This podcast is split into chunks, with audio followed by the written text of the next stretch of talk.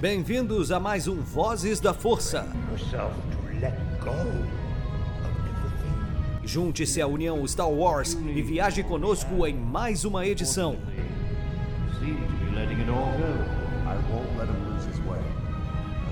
Seja também a fagulha que manterá a chama de Star Wars acesa por muitos anos.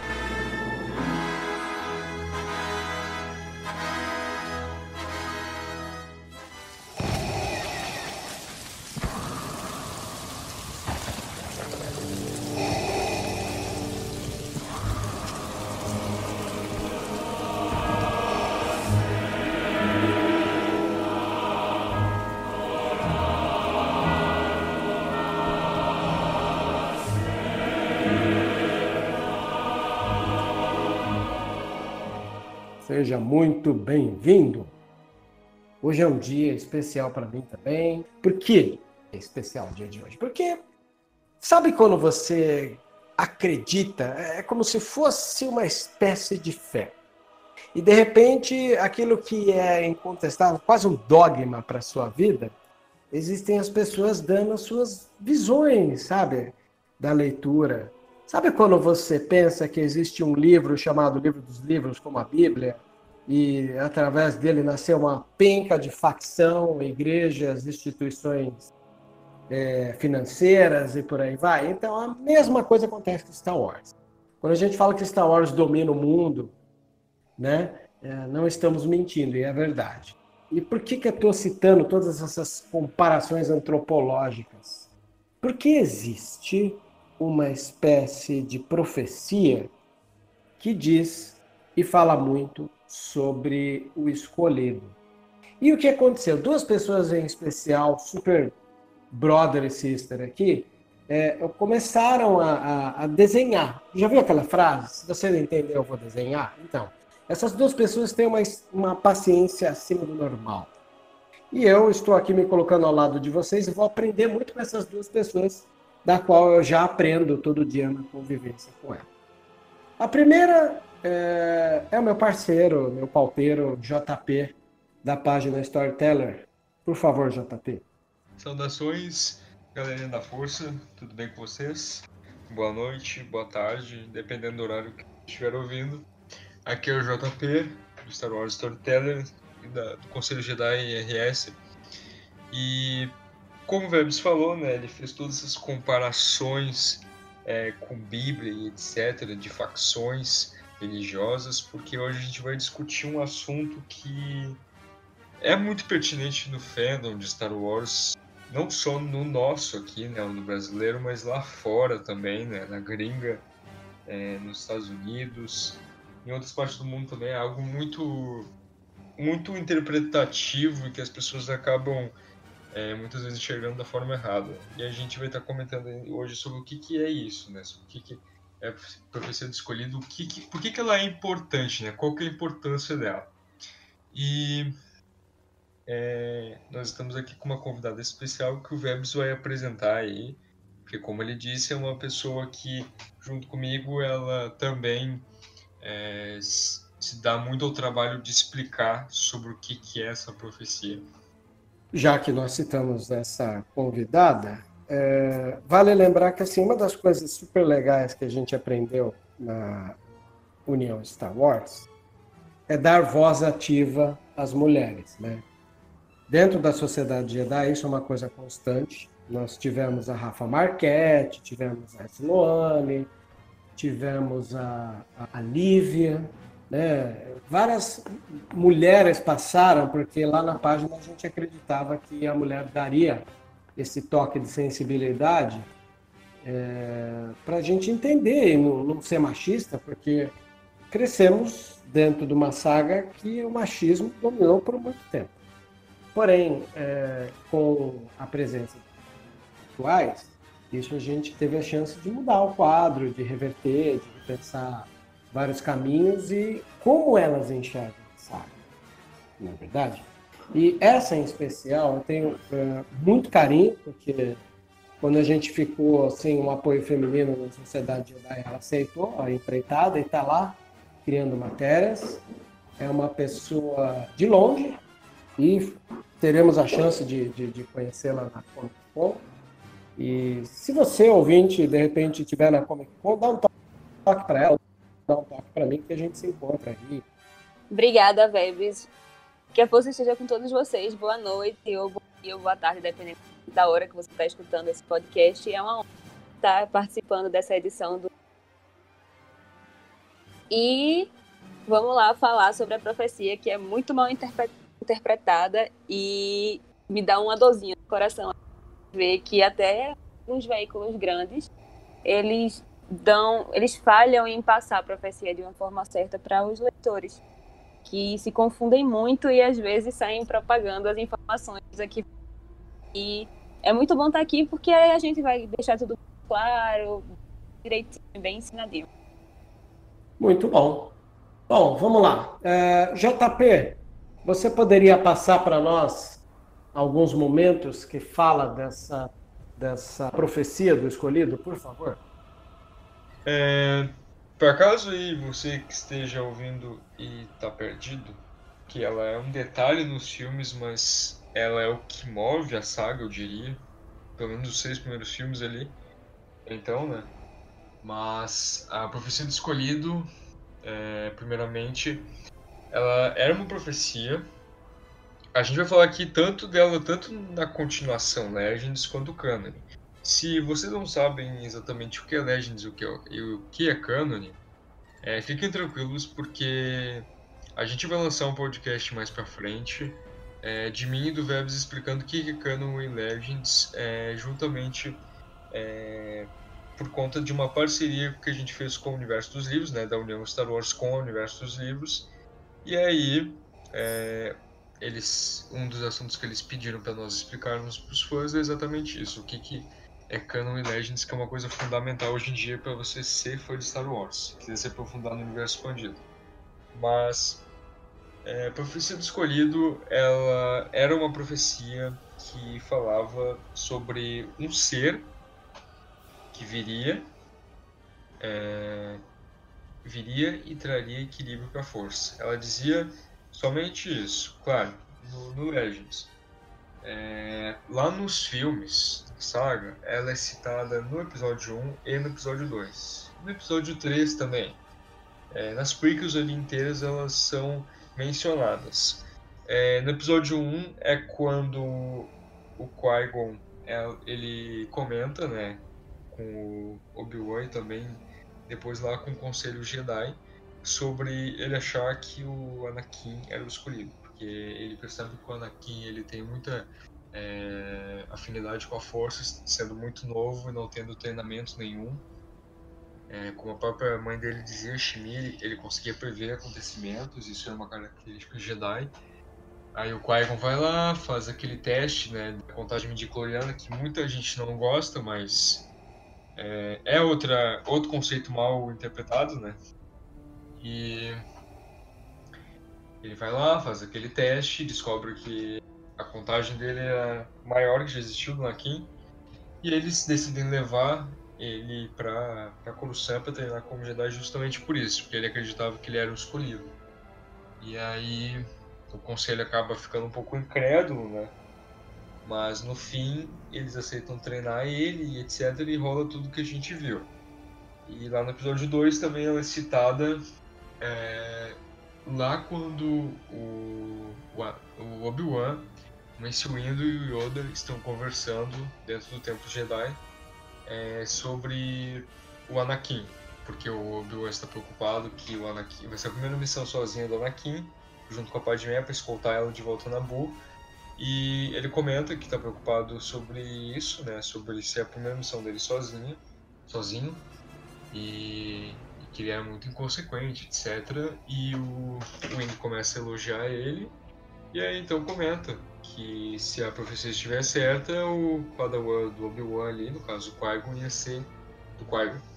O aprendiz ali do Obi-Wan, o Anakin no caso, é, se a profecia estivesse certa, seria ele quem teria equilíbrio com a força.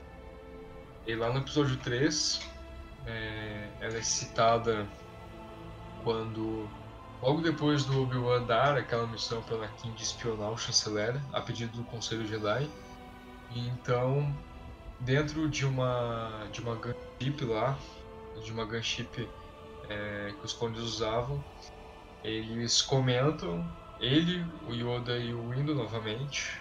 É, o, Indo comenta nessa cena que não confia no Anakin, não confia nos dois sozinhos juntos, né? Ele, o Palpatine ali, o Sidious, Darth Sidious. É, e então o Obi-Wan fala, né? É, que ele não, ele não pergunta, mas ele não é o escolhido, não seria ele que destruiria o Sith ter equilíbrio com a força? E aí o, o, e o Indo diz, né, que é isso que a profecia diz e o Yoda complementa dizendo que a profecia pode ter sido mal interpretada. E aí, essas são as menções, né? Depois a gente tem lá no, lá no final do episódio 3, quando o Obi-Wan e o Anakin lutam lá em Mustafar, ele tem aquela famosa frase dele, né? Aquela famosa sequência de frases é, pesadas dele, né? Tocantes, que ele comenta com Anakin que ele era o escolhido, era para ele destruir o Sith, não se unir a eles, é, trazer equilíbrio para a força, não jogar nas trevas. E aí são essas as menções da profecia nos filmes. E como eu falei, é, ela pode ser algo que é, é, detalhe, mas na verdade, como eu já disse para o Web certa vez, ela é o que move para mim a, a, a saga, sim, pelo menos do episódio 1 ao 6 ali, né? A gente não tem como afirmar que as sequels não, porque a gente já vai explicar o porquê, né? Mas também as sequels não foram encerradas ainda e o Sidious está de volta aí. A gente vai explicar o porquê que ele tem a ver com a profecia, né? E então, para mim, ela é o que move ele Star Wars, inclusive.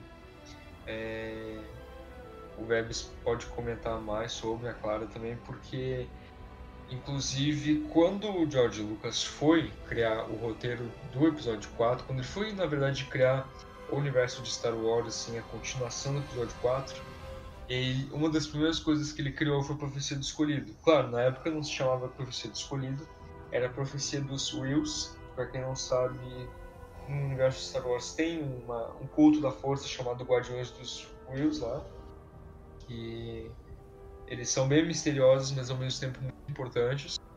E se chamava assim primeiramente, mas o conceito era o mesmo desde sempre.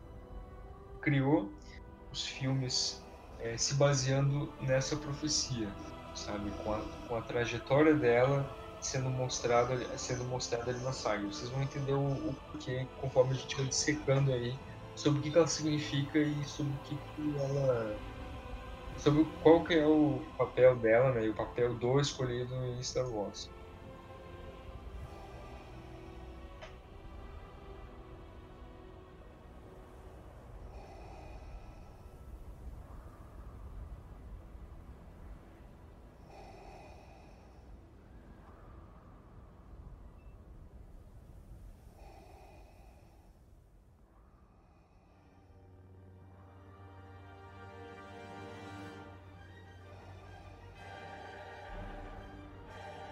Maravilha.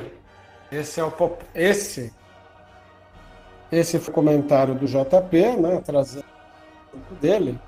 Eu gostaria de aproveitar a Clara para nos dizer um pouco do que ela escreveu na thread do Twitter, né, dentro dessa lógica de vamos desenhar para aqueles que não entenderam. A Clara desenhou de uma maneira muito lúcida e explicativa uh, essa profecia do escolhido no Twitter dela.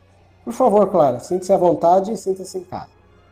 É, eu expliquei, eu comecei a fazer essa, essa explicação da profecia no, no Twitter porque eu vi que teve um, um escritor, uma pessoa até com bastante alcance, com a conta verificada, que botou o post falando toda geração tem a sua tem o seu escolhido. Aí Anakin, colocou a foto do Luke, colocou a foto da Rey, os três segurando o, o Legacy Saber, né? O sabre é, do Anakin. E assim, eu não tô diminuindo o papel do Luke e da Rey, até porque o Luke Eu gosto mais do Luke do que do Anakin, mas. E, e a Rey, eu acho ela uma personagem importantíssima. Ela foi um marco na saga, assim, a primeira protagonista de frente feminina da saga Skywalker. É para você aplaudir.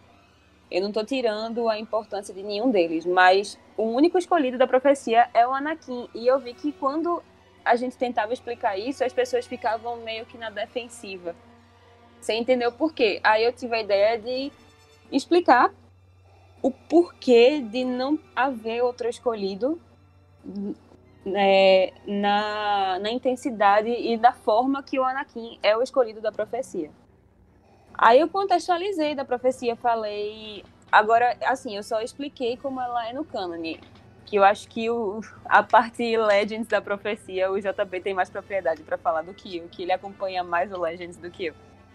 Mas no cânone, foi basicamente isso também. A profecia foi gravada no Holocron, bem, tipo, milênios antes do Anakin nascer.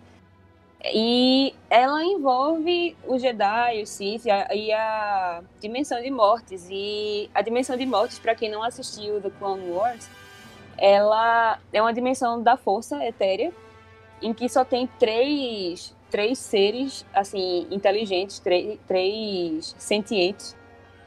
E esses três seres são o pai, a filha e o filho. O pai controla os dois a filha é a representante do lado da luz, da vida, da, da harmonia, da paz, da dimensão. E o filho, ele representa os aspectos destrutivos, o lado sombrio. E já na, na Dimensão de Mortes, para quem não viu o arco, é, o pai, ele morre e ele, sabendo que o Anakin era escolhido, ele passou para ele o trabalho de balancear o poder dos dois filhos dele, de, de equilibrar a, a proeminência que os dois filhos têm na dimensão. Então, isso, isso aí você já vê que, pelo próprio pai, que é uma entidade da força, ele acreditar que o Anakin é o escolhido, ele saber disso, é porque é verdade. E essa profecia, ela tá bem destrinchada naquele livro Master and Apprentice da Claudia Gray, que lançou esse ano, mais cedo, acho que foi em abril, não foi, JP? Foi, foi, foi em abril sim. Março ou abril que, que foi lançado. Pronto, que lançou em abril e nele é, é um livro sobre o Qui-Gon e o Obi-Wan. E nele fala bem destrinchadinha a profecia. E eu vou ler agora porque ninguém vai decorar uma profecia desse tamanho. Agora eu só vou ler as partes mais importantes, que fala que apenas pelo sacrifício de muitos Jedi, a ordem se virá livre de seus pecados. O perigo do passado não acabou, mas dorme em um ovo. Quando o ovo quebrar, ameaçará a galáxia como um todo. Quando a força em si estiver doente, passado e futuro se combinarão. Um escolhido virá, nascido sem pai, e por ele o equilíbrio da força finalmente será restaurado. Isso foi uma tradução livre que eu fiz. Não, ainda não tem tradução para o português oficial desse livro. Mas contextualizando assim essa esse, essa profecia nos acontecimentos da saga, pelo menos da, da trilogia prequel e da, da trilogia original, porque a, a sequel ainda não terminou e não tem como falar nada a respeito dela com propriedade ainda, só quando ela quando ela fechar, que vai ser agora, no dia 19 de dezembro. É... A, as duas primeiras trilogias da saga foram baseadas completamente na profecia. As pessoas querendo ou não que ela seja importante, realmente as duas primeiras sagas foram baseadas nisso. É... A parte do que fala sobre o perigo do passado dormir em um ovo, ela basicamente explica que pelos pelos aquela parte na, na trilogia prequel que fala que os Jedi tinham ficado arrogantes e tal e, e não tava eles não estavam percebendo o perigo que estava debaixo do nariz deles. Inclusive, o nome do episódio 1 é Ameaça Fantasma, justamente por isso, porque ninguém estava sabendo de, de onde Sidio estava, estava vindo e ele estava bem debaixo do nariz deles. É que teve uma guerra entre os Jedi e os Sith muito tempo antes do Anakin nascer. E os Jedi venceram isso no cânone. É, e depois dessa guerra, eles acharam que os Sith tinham sido extintos e ficaram arrogantes por causa disso. Só que teve um Sith que sobreviveu, o nome dele era Darth Bane, e ele reformou a ordem e criou a regra de dois. E nessa regra de dois falava que só poderia haver dois Sith na, na galáxia, e um deles era o mestre e o outro o aprendiz. Isso é uma coisa que a gente já vê na própria Ameaça Fantasma, que no caso o mestre era o Sidious e o aprendiz o, o Maul. Mas enfim, é... é por pelos Jedi não terem percebido que os Sith continuaram a, a sobreviver, que eles estavam passando o seu legado à frente, o perigo realmente dormiu em um ovo sem ninguém perceber. Tava lá guardadinho, escondidinho, até que chegou na época da trilogia prequel que tava que Sidious conseguiu o que queria, ele virou Chancellor, depois virou o imperador da galáxia. E o ovo se abriu e ameaçou a galáxia inteira, porque o Império Galáctico, Galáctico foi uma ditadura que matou. Hum, não dá nem para contabilizar a quantidade de gente inocente que o Império matou. Mas é isso sobre essa parte do ovo. Eu, eu vou colocar, vou pôr um disclaimer aqui é, com vocês e jogar uma provocação.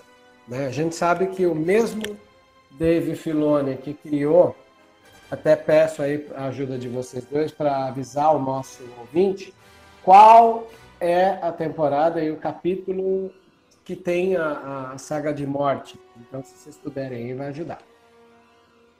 É, é a terceira temporada e são os quase os três últimos episódios. Não lembro exatamente a numeração, mas eu vou ver aqui. Mas eu lembro que é a terceira temporada. Isso. Eu vou colocar um disclaimer aqui, até como um elemento provocador, na qual eu tenho que fazer esse papel do leigo que está reaprendendo com vocês, que não deixa de ser verdade. Mas o mesmo Dave Filoni, que trabalhou a, a, aperfeiçoando a teoria do escolhido quando ele traz um arco de mortes no desenho da Clone Wars, é o mesmo Dave Filoni que em Rebels conseguiu contribuir com a gente. Sabe aquela colaboração das pessoas? Eu não vim para esclarecer nada, eu vim para bagunçar. Então, o Filoni ele fez isso um pouco com a gente em Rebels quando rola o encontro do Darth Maul com o Obi-Wan Kenobi, né? E ali existe um, uma situação chave de provocação que colocou muitos fãs em dúvida e eu queria trazer para vocês para a gente debater, que é justamente depois de uma situação peculiar que acontece entre Maul e Kenobi, o Mal pergunta para o Kenobi, quem é o escolhido? E o Kenobi responde de um silêncio de candura com a cabeça, fazendo um sinal positivo. Aí a gente fica pensando, será que isso é tanta amargura que o Ben Kenobi pegou do Anakin, a ponto de ele acreditar que a responsabilidade do equilíbrio caiu nas mãos do filho ao sair do pai? Né? Porque isso confundiu um pouco a gente. Eu acho isso muito eu acho isso muito legal porque entra mais um, um daqueles conceitos sobre interpretação de Star Wars, que tem muita coisa que tu tem que saber interpretar para entender o real significado. E isso aí também, sabe? Muita gente na época daí pegou e falou: Olha lá, o Obi-Wan, ele falou que o Luke é o escolhido, então o Anakin não é o escolhido, é o Luke. Olha lá, ele falou, tá confirmado. E a gente tem que lembrar que ele é um a gente tem que analisar a situação, né, ali, como tu mesmo falou, ele tava amargurado, ele tava sem esperanças, né, o, o Anakin tinha ido pro lado sombrio, é, apesar de ter conflito dentro dele, todo mundo via ele como o cara mais, mais filho da puta da galáxia, né, um, um assassino que matou milhões, então ninguém podia apontar para aquele cara e dizer que um dia ele ia se redimir e matar o próprio mestre e conseguir salvar a galáxia. Então, né? O, o foi lá e depositou a fé dele no, no Luke porque ele era filho do Jedi mais talentoso que já existiu. Então, eu acho legal isso, sabe? Como que Star Wars joga com os personagens, porque se um personagem diz uma coisa, não quer dizer que é verdade absoluta, sabe? Então, se, se, um, se tem uma certa afirmação ali de um personagem, né, dentro do universo ali, não quer dizer que aquilo ali é verdade. Por exemplo, é, uma coisa que eu acho muito bacana é que lá em The Clone Wars, né, pra quem não sabe, o Darth Maul volta e, e aí é, o, o, irmão dele, né, o Savage Oprys, ele acha ele no planeta Luton Minor e aí eles voltam na época das Guerras Clônicas e procuram vingança lá contra os filhos. E aí todo mundo começa a falar, né? Pô, mas então a regra de dois aí se foi quebrada, porque o Maul não morreu e ao mesmo tempo existe o Dukan, é, que era aprendiz dos Sídios ali, aprendiz dele naquele momento. E aí eu, eu não sei no cânone, né? Mas se tem uma coisa que eu gosto muito que o Legends fez, é mostrar que o Maul ele não era realmente um, um Sith. E eu acho isso muito legal. Lá no livro Plagues a gente descobre que na verdade o Maul ele só era um peão do, do Sirius, que ele não treinou ele como um Lord Sith, não, tem, não teve, ele não teve um treinamento Sith, né? O Plague sabia até do, do Maul, foi o Sidious quem pediu ajuda para ele, não sabia o que fazer com o Maul quando ele recebeu ele, né? Ele recebeu o Maul quando ele era pequenininho ainda, então não sabia o que fazer, né? Com, aquele, com aquela criança. E o Plagueis falou: não, vamos treinar ele para ele fazer o trabalho sujo pra gente, mas não, não, não deixa ele o poder dele subir a cabeça e ele pensar que, que é um Sith, que, que é um Sith realmente.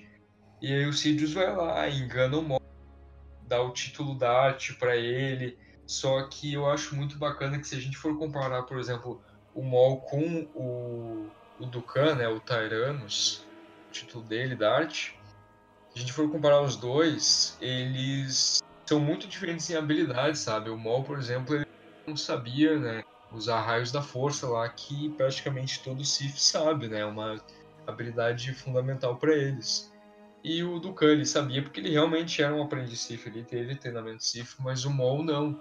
O Maul ele era só um peão, tanto que quando o Play, quando o Sidious mandou ele lá para Naboo para para atacar os Jedi e esperar lá a rainha Padmé, ele preveu já que o Maul ia cair, que ele ia morrer, né? Que ele ia falhar, então por isso que ele já mandou ele para despachar. Então, isso aí mexe com a questão de interpretação também, porque daí a pessoa vai lá, pensa que o Maul ele era um Sith, né, um aprendiz Sith, por conta de ter o título Darth, por se apresentar ali publicamente pra gente como o aprendiz de Darth Sidious, só que daí a gente vai pro universo expandido e descobre que não, que ele era só mais um, um lacaio do, do Sidious. Como eu falei, no, no canon não sei como é que ficou, né? Se ele é realmente um Sith ou não, mas isso aí eu comentei porque é mais uma dessas questões de interpretação que eu acho muito legal em Star Wars, como que ele brinca com o nosso nosso senso de interpretação e como que ele tem que estar muito afiado para a gente entender quase tudo ali no, no universo Star Wars. Eu até acho interessante a gente trazer aqui que quando a gente começa a juntar as peças num grande painel, alguns detalhes ficam muito claros para nós, né? Como por exemplo, quando a gente fala que o Sidious, ele era muito mais um jogador de, de, de xadrez, né? Dentro da política de Star Wars, porque vira e mexe ele teve vários desses peões, dessas mulas, né? Que ele usou e jogou o bagaço fora. Darth Maul, o próprio Tyrannus, né? O Dukan foi um cara que, no momento ideal, ele foi substituindo né, os, os aprendizes. E até de uma maneira intermediária, a Sai Ventress, né? Ela também foi um, um descarte, né?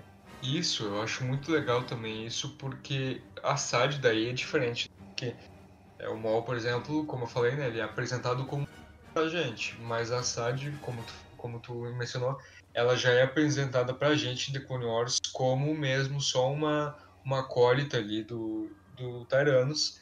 E aí o Sidious manda ele despachar ela justamente porque ela ficou muito poderosa e ele tava é, temendo, né, que o Dukan tivesse planos ali de se virar contra ele e usar a Ventress daí como aprendiz Sith dele, né? E aí, como tu falou, né, ele sempre jogou muito com peões e ele sempre fazia o que tinha que ser necessário. Por exemplo, o Maul ele não treinou como um Sith porque não tinha necessidade, né? Na época ele era só um senador ainda, então ele não era alguém tão importante, né? Então ele, ele mandava o Maul fazer algumas, alguns trabalhos para eles, como matar tal senador, citar tal não sei o que, né? Mas não era uma coisa assim tão importante, então ele podia fazer tranquilo, sabe? Não precisa de um treinamento tão rigoroso. Agora, o Dukan, ele precisou realmente treinar como um aprendiz Sith, porque o Dukan foi a, o rosto ali do separatista, sabe? Ele foi o líder dos exércitos separatistas durante as guerras clônicas inteiras. Então, ele precisava que o Dukan fosse alguém forte, né? alguém poderoso. Ele não poderia treinar da mesma forma que treinou o Maul, porque as circunstâncias foram diferentes. Então, eu acho interessante isso também, sabe? Ele sempre fazia o que tinha que ser feito. E aí, uma frase bem interessante dele no Book of Sith é que ele comenta, né, os vídeos, que ele sempre tinha aprendizes, mas nunca sucessores. Ele fala, aprendizes sim, mas sucessores não. Então, ele fazia ali, né, o joguinho dele, treinava ali alguém porque precisava, quando chegava a hora, descartava, né? Foi assim com o Maul, foi assim com o Tyrannus, foi assim com o Vader. Pro, certamente ia ser assim com o Luke também. Então, se ele tivesse conseguido trazer o Luke para o lado sombrio, então ele sempre visava, né, um alguém maior ali e ia descartando com o tempo conforme surgia alguém mais poderoso e sempre assim, né, um ciclo. É muito interessante isso também. O JP fez a explicou um pouquinho a história do Maul no, no Legends, aí eu achei legal fazer uma observação que no cânone ele é treinado como aprendiz, como aprendiz Sith, mas ele é meio que. Ele tem uma história parecida, ele é levado da, da tribo dele na Tomi muito novo.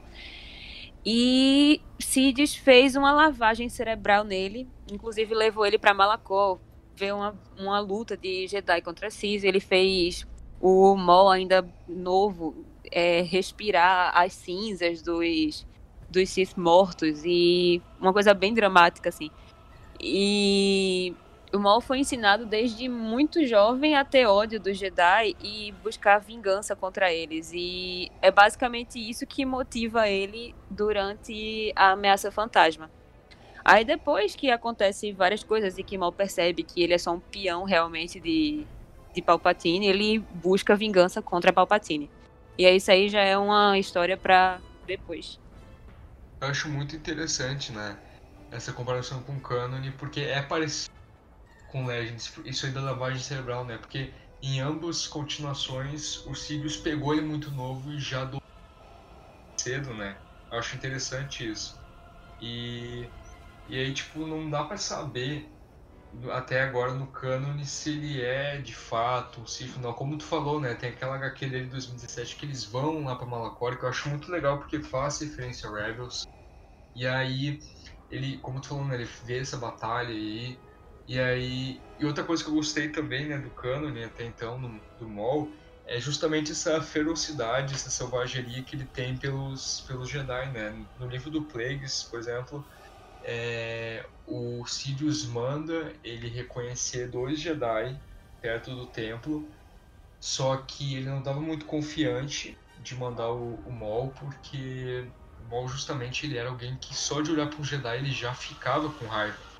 Então, é, ele sempre quando ficava perto de um Jedi ele já ele já meio que é, esvaziava ali, não esvaziava, mas deixava sair ali, vazar aquela aura sombria dele, né?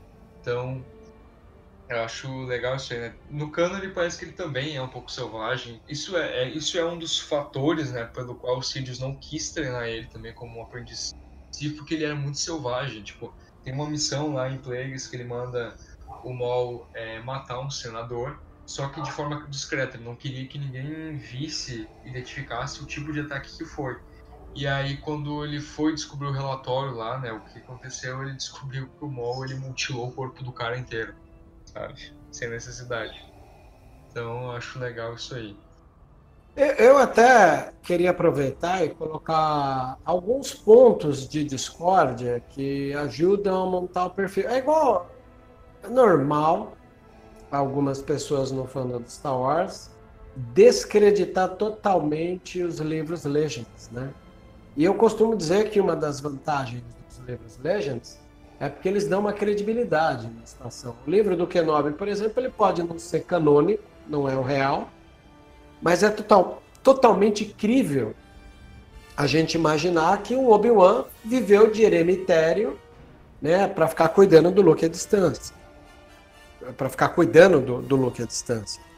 Então, e, e, uma das coisas que é interessante é assim, o Sith, devido até ao código de, de, de do, do Sith, ele é um código que, que, que normaliza essa situação onde um passa a perna no outro, né?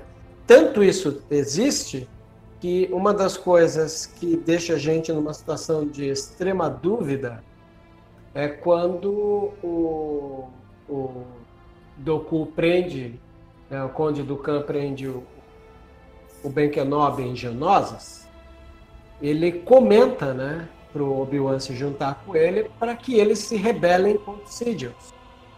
E isso, às vezes, para mim, instantaneamente, me faz entender que a partir do momento que os Sidious, é, no começo do episódio 3, faz com que o Anakin é, decapite o, o Dukan, é porque talvez até o próprio Sidious entende que até as crias dele não são tão fiéis assim.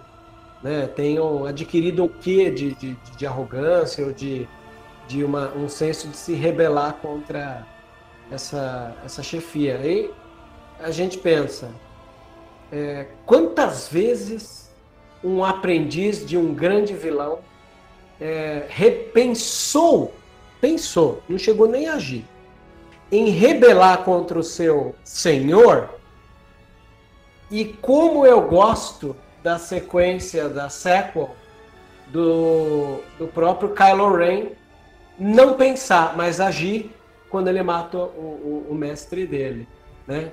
Ele foi muito pragmático no episódio 8 e é o que torna o 8 tão brilhante para mim. Enquanto a gente tem alguns aprendizes tramando nas costas dos seus mestres, e nitidamente quando eles tomam o dano, por conta disso é o dano letal que custa-lhes a vida, né? Na trilogia sequel eu já vejo um pouco o contrário. Você nunca vai ver um Kylo Ren reclamando do Supremo Líder Snoke, mas aquele único momento, aquela única brecha de espaço que ele teve, ele aproveitou, né? E, e ele aproveitou de uma maneira que a narrativa do filme surpreende ao grande vilão Supremo Snoke e a nós espectadores que assistimos. É, isso do, do aprendiz querer passar a perna no mestre, dá pra ver, inclusive, na trilogia original, que Vader tenta persuadir que se juntar com ele e matar Palpatine, dizer, ó, oh, bora se livrar aí do velho, fica eu e tu aqui governando a galáxia e ele que lute, sabe? Uma coisa bem bem sem sentimento, justamente porque o os Sith, eles são, isso é realmente parte da cultura deles, inclusive o objetivo do aprendiz é matar o mestre. É quase o, o final trial deles, é isso? Vocês conseguem considerar que a, o teste final de todo aprendiz Sif é matar o seu próprio mestre? Desculpa que eu tô rindo que a Clara bora matar o velho ali. É que ela falou ali narrando o Vader, né? Junta, se junta a mim, bora matar o velho. da hora, né, cara? É, é legal quando a pessoa é. se sente à vontade, né? É. Não, velhaco lá, essas coisas, isso é legal. As pessoas se sentem à vontade pra saga, isso é legal. Assim, sobre a tua pergunta ali, é, considerando tudo que eu já vi de Canon de Legends, eu diria que sim, que o, que o teste final do, do aprendiz Sith é enfrentar teu mestre porque tu tem que superar ele, né? Porque o Sith, eu gosto muito de estudar eles, né? É, acho muito legal, a, claro, não legal a cultura em si, mas eu acho legal estudar a cultura do Sith. é porque eles usam né, eles tipo eles usam todos até para chegar ao, ao poder não importa quem eles usam sabe e o mestre é a mesma coisa e o mestre tem consciência disso sabe não o Sidious né porque o Sidious ele era egoísta e só queria mesmo que ele sempre fosse o mestre mas é, antigamente né o o mestre sabia que uma hora o aprendiz dele ia ou tentar matar ele ou passar a perna nele, né? Porque não necessariamente precisava matar ele, mas é, superar ele, né? Em questão de poder e tal. É mais ou menos como se ele falasse: Ó, oh, isso aqui é pra te mostrar que tu não tem mais valor para mim. Tu já ensinou tudo que tu tinha que ensinar para mim, eu já. Eu já dissequei tudo que eu tinha que dissecar que tu, que tu tem e tu não tem mais utilidade para mim. Tu, tu é um bosta agora. E aí ele vai lá e é. Imagina, é, é, engraçado você comentar isso daí, porque a gente para e pensa que o Sidious foi tão é, estrategista que ele passou a perna no mestre dele e em quase todos os aprendizes dele. É, é co como eu falei ali, né, o Sidious ele era uma exceção por tipo egoísta, mas o Sidious ali era, ele era mais, né, porque ele só queria mesmo ele no comando, ele não queria ninguém superando ele. Mas antigamente, né, o Swift antigamente, né, os mestres eles tinham consciência disso. O próprio Dot Bane, por exemplo, criador da regra de dois, ele sabia, né, ele comenta no, no, na trilogia Bane dele, né, que eu gosto muito, no livro do Sith também ele comenta, né, que se a aprendiz dele, né, que é a Darth Zena, se ela hesitasse em matar ele, ele ia, ter, ele ia procurar outro aprendiz porque ele não ia querer uma pessoa fraca que é, não quisesse matar ele para é, ascender ao, ao, posto de mestre. Então, é assim que funcionava. É, e a história aí do Palpatine ser egoísta, é, realmente, eu tenho até uma teoria barra comprovado, assim, é isso, que o Palpatine poderia ter fornecido uma, um tratamento melhor para o Vader mas preferiu manter ele um pouco incapacitado para poder justamente o Vader não superar.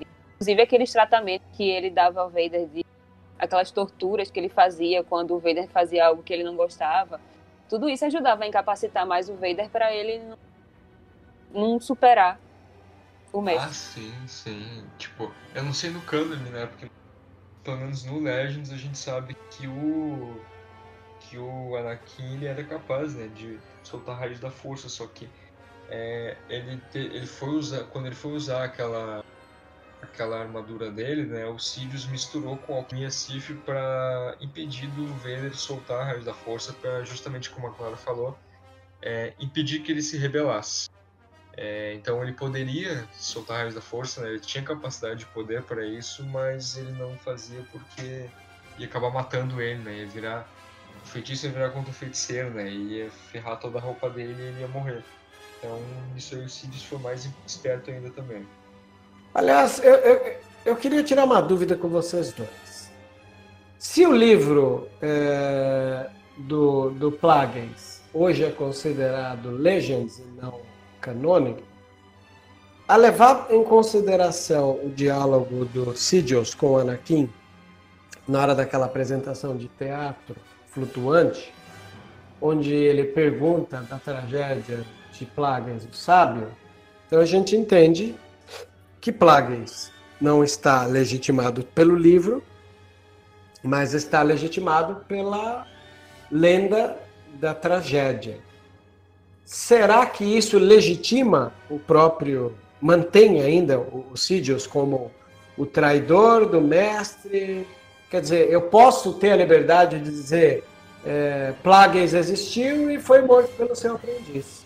Mesmo que eu não me apoie nos livros? Bom, é, como, como a gente estava falando, né, o livro é Legends. É, se tu tá querendo dizer que o Plagueis pode ser considerado canônico, sim, ele, ele pode, né, justamente porque ele tá, ele tem uma menção ali no filme, né, episódio 3, que é canônico, então tu pode, tu tem a propriedade para dizer, né, que o Sidious ele foi aprendiz do Plagueis e que ele acabou eventualmente matando ele, né? O mestre dele foi ali o traidor, né? E aí, justamente por conta dessa lenda, né? Eu acho interessante também isso, né? Até agora, no canon, não tem nada do, do Plagueis, só tem essa menção dele no episódio 3, por conta dessa lenda aí.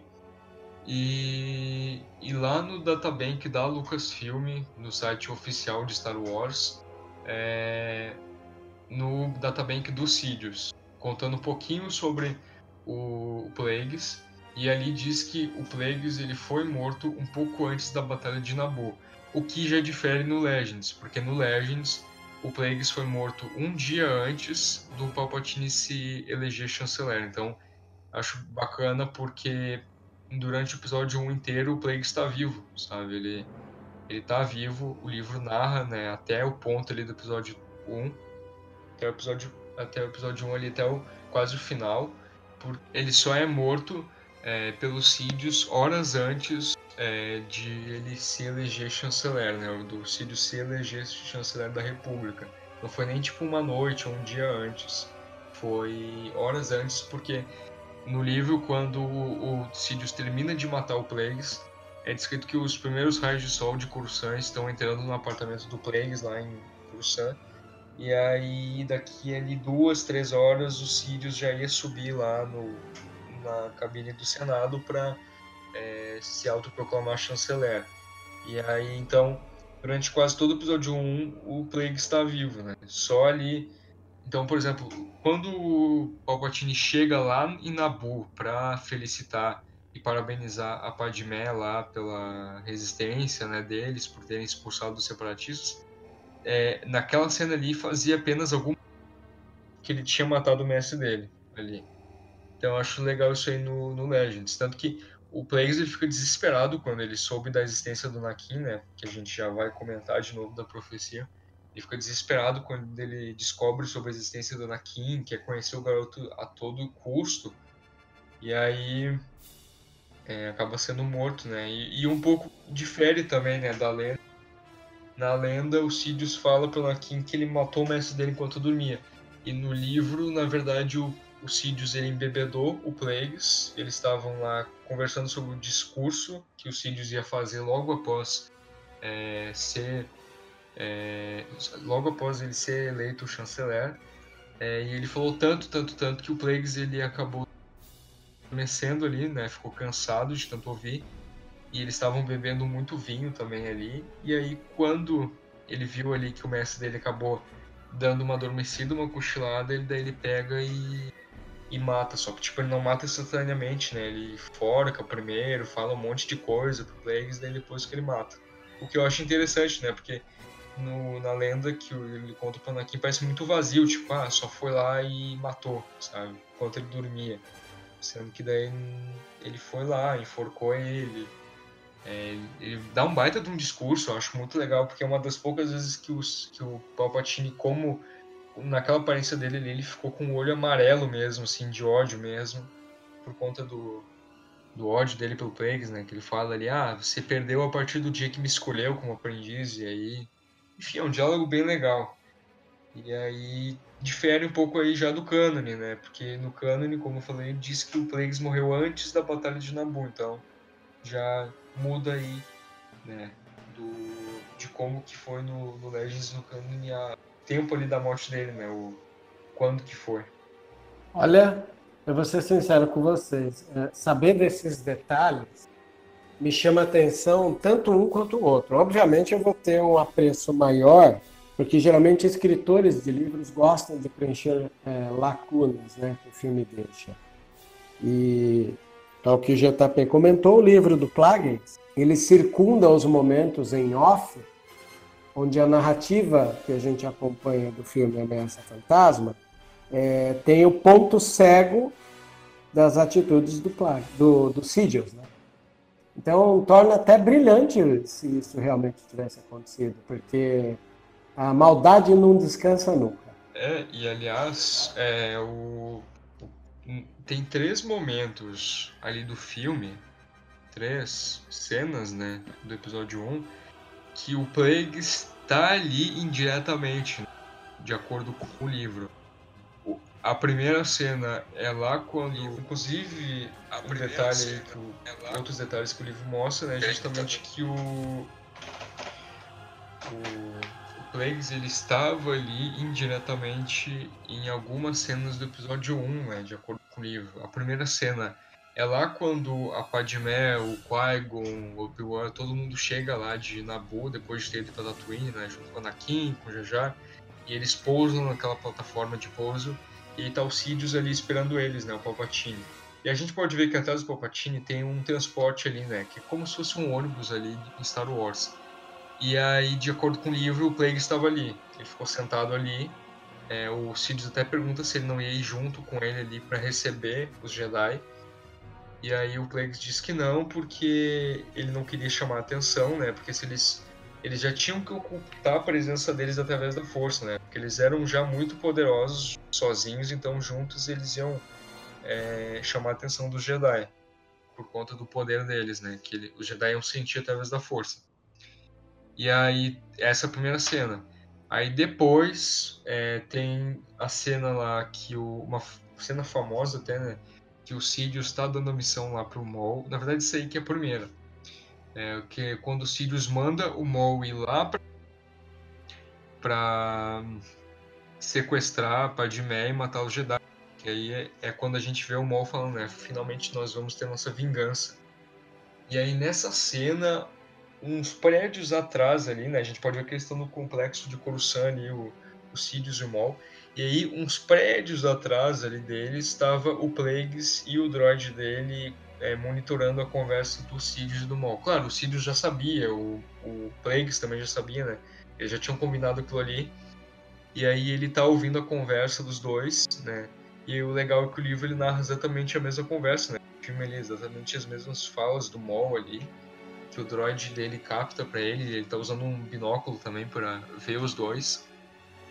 É, e a terceira cena é quase lá no final, quando a Padmé decide voltar para Nabu.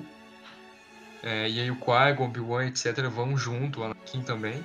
Eles vão lá para Nabu de volta é, para lidar com os separatistas. E aí a gente lê, é, vocês vão se lembrar que tem aquela cena, né, onde o Qui-Gon explica para o Anakin sobre os midi-chlorians, que eles estão nessa mesma plataforma de pouso, quase entrando na Nubiana, ali na nave da, da Padmé. E aí o Anakin pergunta, né, o que, que são midichlorians. E aí o Qui-Gon se, se ajoelha, explica para ele, né. E aí é um diálogo bem legal. E é nessa plataforma de pouso. E aí a gente descobre através do livro também que uns prédios atrás ali, o Plague estava ali observando a conversa dos dois, porque ele estava, né, como eu falei, estava desesperado atrás do Anakin, porque descobriu sobre os boatos dele, né, etc, da existência dele e foi atrás dele. E aí, tanto que ele, ele entra lá no apartamento da Padmé, que a Padmé ficou lá, né, que a gente vê lá no filme, né, aquele apartamento cheio das serviçais delas. O Plagueis entrou lá e procurou pelo Anakin, só que não achou. Então isso aí que é interessante, sabe? Essas narrativas, é como se o personagem ele tivesse, mas não tivesse ele no filme. Pra para ver como que os livros complementam, né? Mesmo sendo Legends, porque a gente tem que lembrar que um dia já foi cano, um dia, um dia o Legend já valeu.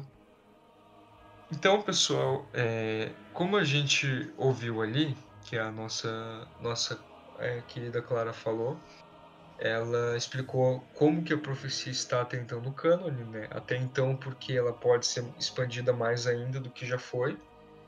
Então, isso é a profecia do cânone até então, né? Ela pode ser mais atualizada conforme os materiais vão lançando e conforme o cânone vai sendo expandido.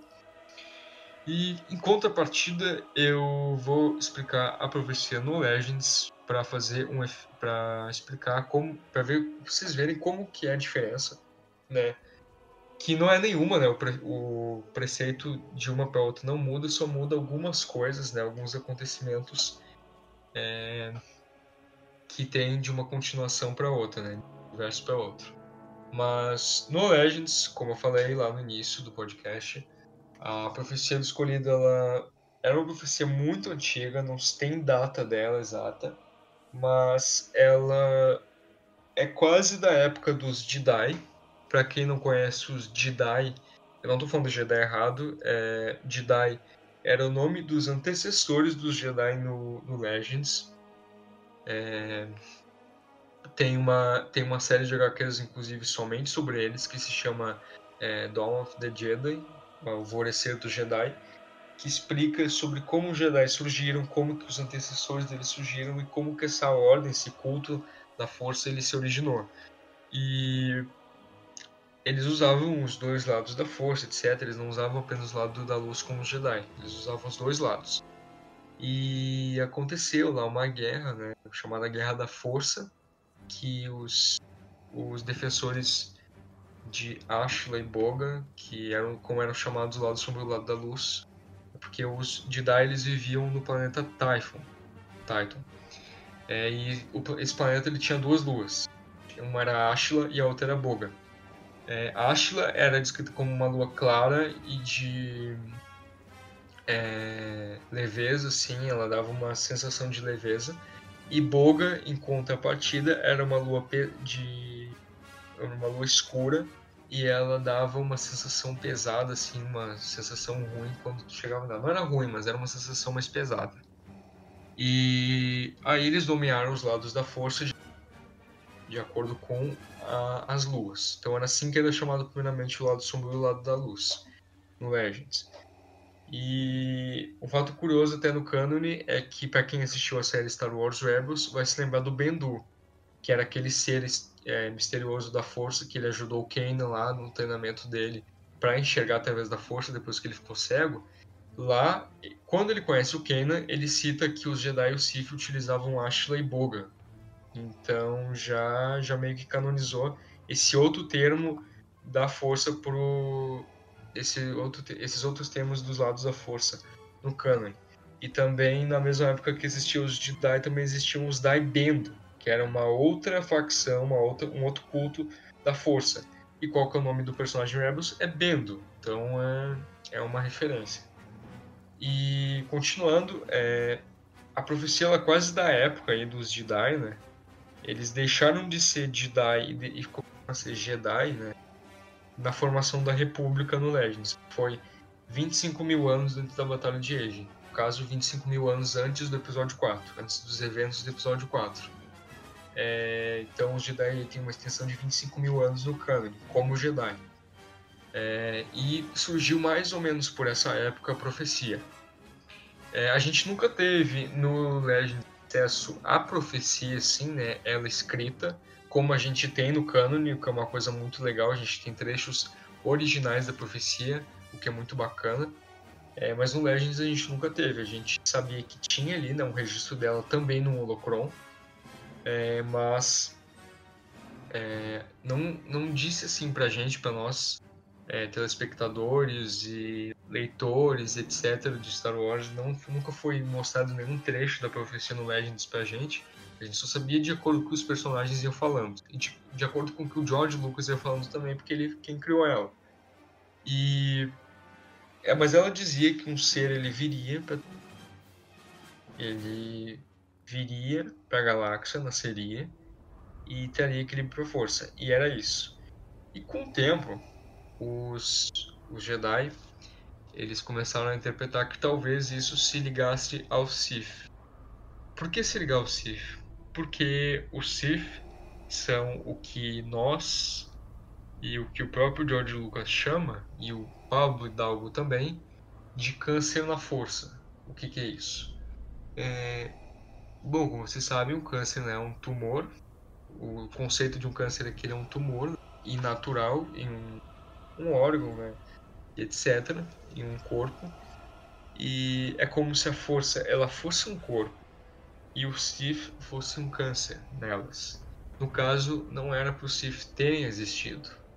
E eu acho muito legal no, no Legends porque isso realmente é explicado lá. No caso, é, para quem não sabe, no Legends Sith eles primeiramente foram uma raça chamada Sith por sangue, que eles eram humanoides de pele vermelha, tinham barbatana e, e etc. Então eles não eram necessariamente uma ordem de seguidores eles não eram um culto da força. Eles eram literalmente uma raça, o que eu acho muito bacana. Essa aí que é a origem do Sith no Legends. E eles não eram necessariamente malignos. Tanto que aquela ordem ali que eu falei dos antecessores dos Jedi, os Jedi, muitos eram Sith por sangue. muitos dos Jedi eles eram da raça Sith, então isso já mostra que eles não eram necessariamente malignos, eles não eram ruins. É, foi lá que a gente soube no cânone sobre os, os parágrafos originais da profecia. Foi nesse livro mesmo. E só podia ter sido escrito pela Claudia Gray. É, mas no Legends, como eu falei, era tateado. E continuando, é, como eu estava dizendo, o Sith, então, né, Sith por sangue, a raça Sith, eles não eram necessariamente malignos. O que foi o câncer na força foi a ordem Sith, a ordem de seguidores do lado sombrio, a ordem, o culto contrário ao dos Jedi. Isso sim que foi o grande estopim. E como que aconteceu isso? Tem muita gente que já me perguntou no Facebook, é, WhatsApp também, qual que é a origem do Sith, né? Da, da ordem Sith. Já me perguntaram muito isso. E é uma coisa que eu gosto muito de falar porque é um evento que eu gosto muito de falar. Que inclusive ele já é cânone, mas a gente não tem muita informação. Que é um evento chamado, é, dentro, do universo Star Wars, é um evento, uma guerra chamada A Escuridão de 100 Anos. É, essa escuridão de 100 anos no Legends aconteceu 7 mil anos antes do, do, da época dos filmes e durou até 6.900 anos antes dos filmes, né? Como o próprio nome diz, 100 anos. A Fuma Guerra foi o seguinte: a Ordem Jedi na época estava próspera, só que um grupo de Jedi eles começaram a enxergar que na verdade o lado sombrio é, combinado com o lado da luz ele poderia é, na verdade eles acreditavam que a chave para destrinchar o verdadeiro potencial do poder de um Jedi com a força era no lado sombrio exclusivamente. E eles foram tentar convencer isso, né, o conselho disso, o conselho Jedi da época. O conselho Jedi não gostou, né, e acabou exilando eles, né. É, e nisso, só que daí nisso esses Jedi eles acabaram atraindo seguidores com essa ideologia deles. E aí então, alguns anos depois ali, em 7 mil anos antes ali do episódio 4, eles iniciaram o que a gente chama de Escuridão dos 100 Anos. Foi um grupo de Jedi negros, chamados Dark Jedi, né, que são Jedi renegados, que foram pro lado sombrio. Eles então iniciaram esse evento aí, essa guerra contra... Eles ficaram por 100 anos lutando contra a Ordem Jedi. E 100 anos depois, no final da guerra, né, realmente haviam perdido e aí os Jedi, em vez de terem matado e executado os os líderes ali dos dos Jedi negros ali, em vez de eles terem matado os líderes, eles decidiram colocar eles numa, numa fragata da República é, desarmada e, inavegável, sem ter como dirigir, sem ter como fazer nada com ela e colocar a, a deriva no espaço, para navegar pelo espaço a deriva para sempre. E eles colocaram eles nessa nave e mandaram eles para o espaço assim, sem ter nenhuma esperança assim de volta. Porque segundo eles, matar não era o modo Jedi. E aí, só que daí o que aconteceu? É, uma da, dos, das líderes Jedi, das líderes dos Jedi negros, chamada é, Xoxa, ela conseguiu desviar o curso da nave e eles acabaram então caindo no planeta. Que planeta é esse? Um planeta muito conhecido por vocês. Korriban, que é o planeta natal do Sith. Quando eles aterrissaram lá, eles foram recebidos pelo Sith por sangue, pela raça Sith, como deuses. E é aí que se iniciou o grande câncer na força. Foi aí que a Ordem Sith começou foi uma junção da cultura dos Jedi com a cultura dos da raça Sith. Eles se misturaram, né? Ficaram lá daí por anos e anos, é, guardando é, a amargura dos Jedi, guardando o rancor do que eles fizeram com eles. E aí eles ficaram lá no espaço Sith, isolados, esperando até o momento da vingança. Algo muito parecido com o que acontece ali prequels, né? Quando eles querem a vingança deles ali, é, quando daí os Sidious e o Maul se revelam. É algo muito parecido. E aí eles acabaram ficando muitos anos lá e acabou juntando é, as duas culturas. É, e aí eles começaram a se procriar entre eles, né? Humanos com Sif por sangue. E acabou criando é, híbridos ali de Sif por sangue com humanos. E aí chegou o momento em que Sif não, não se referia mais a uma raça, e sim apenas a uma ordem de seguidores do lado sombrio. Então, isso que é muito interessante.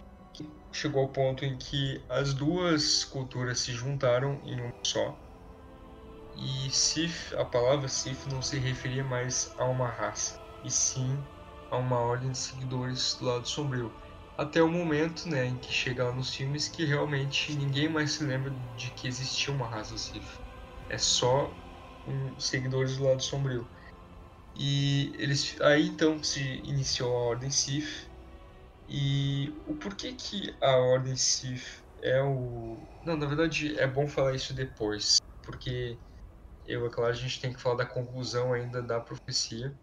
Mas continuando, é, e aí o Sith, a, a, a Ordem Sith, ela ficou por muitos anos, muitos e muitos anos, lutando contra a República e contra os Jedi, em muitos eventos durante milênios.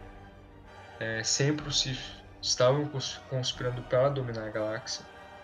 E até que chegou o ponto é, onde em dois mil anos antes do episódio 4, é, a gente vai entrar agora numa parte que eu acho que o Webs vai curtir, porque tem muita influência do George Lucas aí, que foi inclusive um Sif criado por ele próprio, que eu vou contar agora a influência dele. É, mas em dois mil anos antes do episódio 4 aí, é, o Império Sif ele já havia caído e os Sith estavam dispersos. Só que um Jedizinho chamado Fanius, que ele é um baraniano, ele pegou e ele era muito egocêntrico e acabou deixando a ordem por, digamos assim, é, vontade própria. E porque ele tinha uma filosofia muito obsessiva e muito egocêntrica.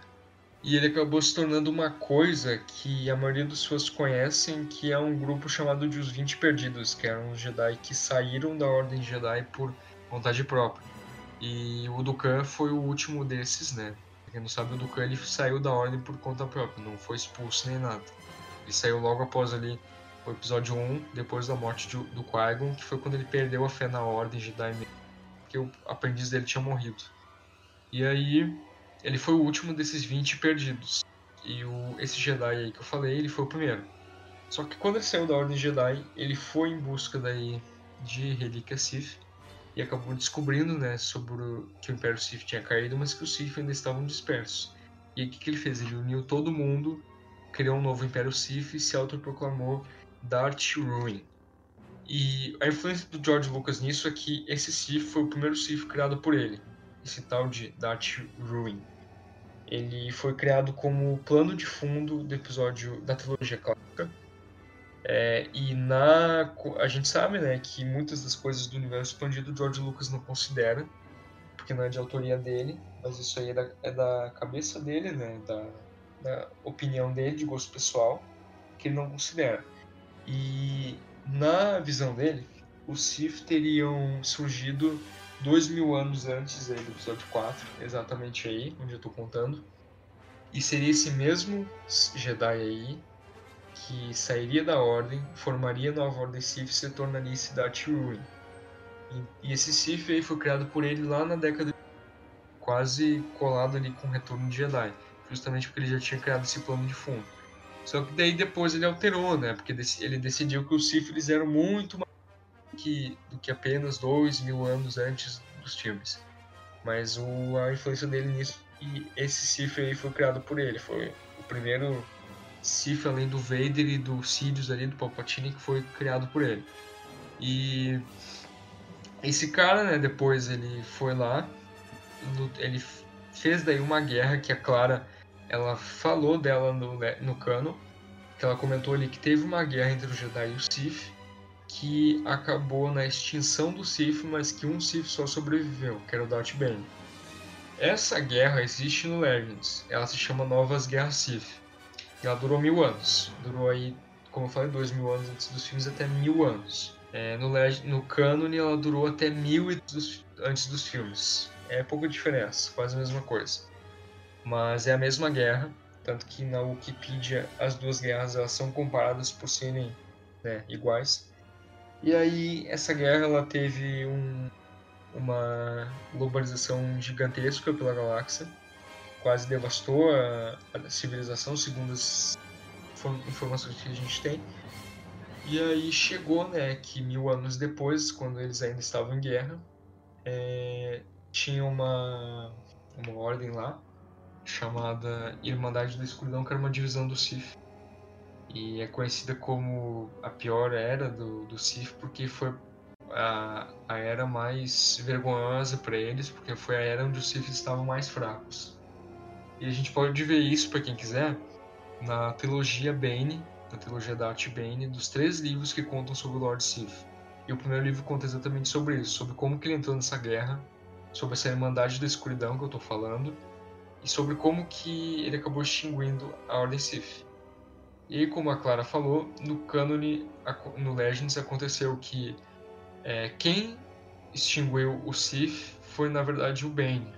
O Bane, ele deu um plano lá pro Lord Sith da época, que era o Lord Khan, ele deu para ele a ideia de criar uma bomba mental, que para quem não sabe é um poder da força que tu cria. Vários usuários da força eles meditam e criam uma, uma bomba assim é, de pensamento é, com toda a energia deles, que ela prende tudo o que tiver em volta dela, ela devasta tudo que tiver em volta dela. E ele deu essa ideia para esse Lord Sif justamente para ele, pra ele, ele matar todos os Sif só sobrar ele, porque ele já queria reformar a Ordem Sif ali. E acabou justamente nisso, que daí todos os Sith se juntaram lá na Batalha de Russa, no planeta Russa, para fazer isso. Eles ficaram essa bomba e acabou levando quase todos os Jedi juntos. Alguns, é, alguns a pedido lá de, dos que se sacrificaram, eles foram né, de volta para Coruscant para dar continuidade para a Ordem Jedi, mas alguns eles se sacrificaram. E aí então, né, essa que é a tão conhecida extinção do Sith. A partir daí todo mundo achou que os Sith tinham sido extintos. Só que na verdade, assim como no cânone, um tinha sobrevivido, que era Darth Bane. E aí então ele cria, na verdade já tinha criado antes, e aí agora ele coloca em prática a regra de dois, que é que só pode ter dois Sith por vez. E aí ele quem se torna o ele quem se torna o mestre, né? E aí assim vai sucessivamente. E aí, como a Clara falou ali também, né, na, no livro ele comenta ali que o perigo do passado ele não é do passado e vive no ovo, e faz exatamente alusão à regra de dois, porque todo mundo pensa que os Sith foram extintos, mas na verdade eles estão vivos e estão sob o controle da regra de dois pelas sombras, por conta do Darth Bane. E aí foi assim que aconteceu no Legends, né? Até o ponto em que chegamos aqui. Exatamente, muito parecido com o que aconteceu no canon, sabe, né? Até então.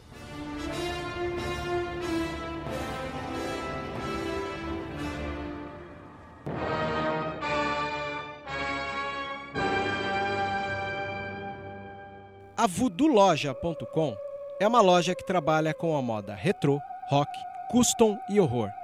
São 11 anos da cena alternativa. Se você não conhece, visita lá. Tem no Instagram Voodoo Loja, uma das melhores lojas e parceira nossa. Isso é rock and roll puro.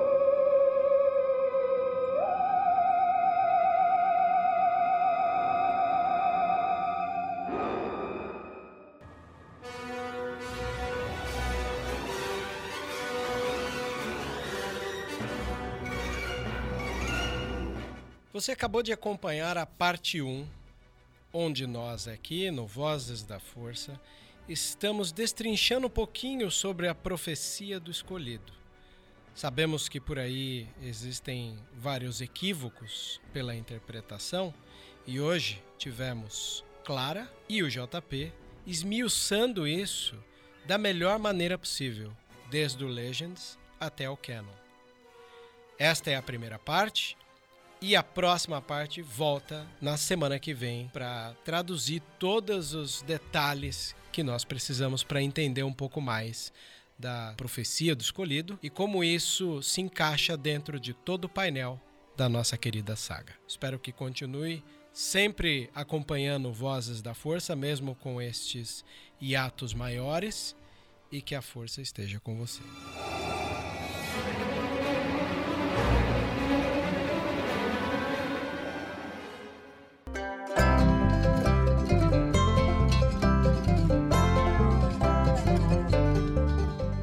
Para você que é antenado nos lançamentos de cinema, que mora no oeste do Paraná, em especial na cidade de Cascavel, poderá conferir os lançamentos no Cine Westside. E nós também temos uma grande parceria com eles. Se você chegar ali no balcão e disser sou ouvinte do podcast Vozes da Força, você leva de cortesia a pipoca pequena para acompanhar o seu filme.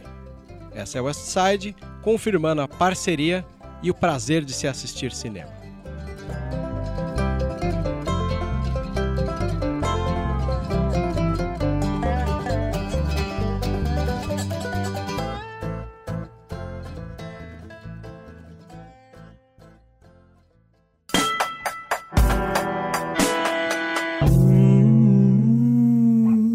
Let's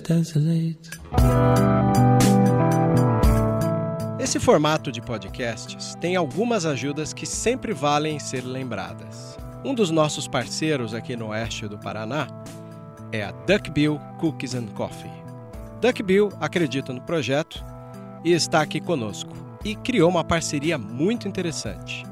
Para você ouvinte do Vozes da Força, que chegar até a Duckbill e contar lá no balcão, olha, Conheci vocês pelo podcast Vozes da Força. Com certeza você vai ter um bônus com isso. Qual é o bônus? O cafezinho por cortesia da casa. Obviamente, se você consumir um desses cookies maravilhosos que eles mesmos fazem. Aproveita, dá uma passadinha lá, ou pede pelo iFood ou pelo Uber Eats. Esse é um recado para todos os cookie lovers e a nossa parceria com o Vozes da Força. Um grande abraço a todos lá da Duckbill que acredita no potencial de um podcast.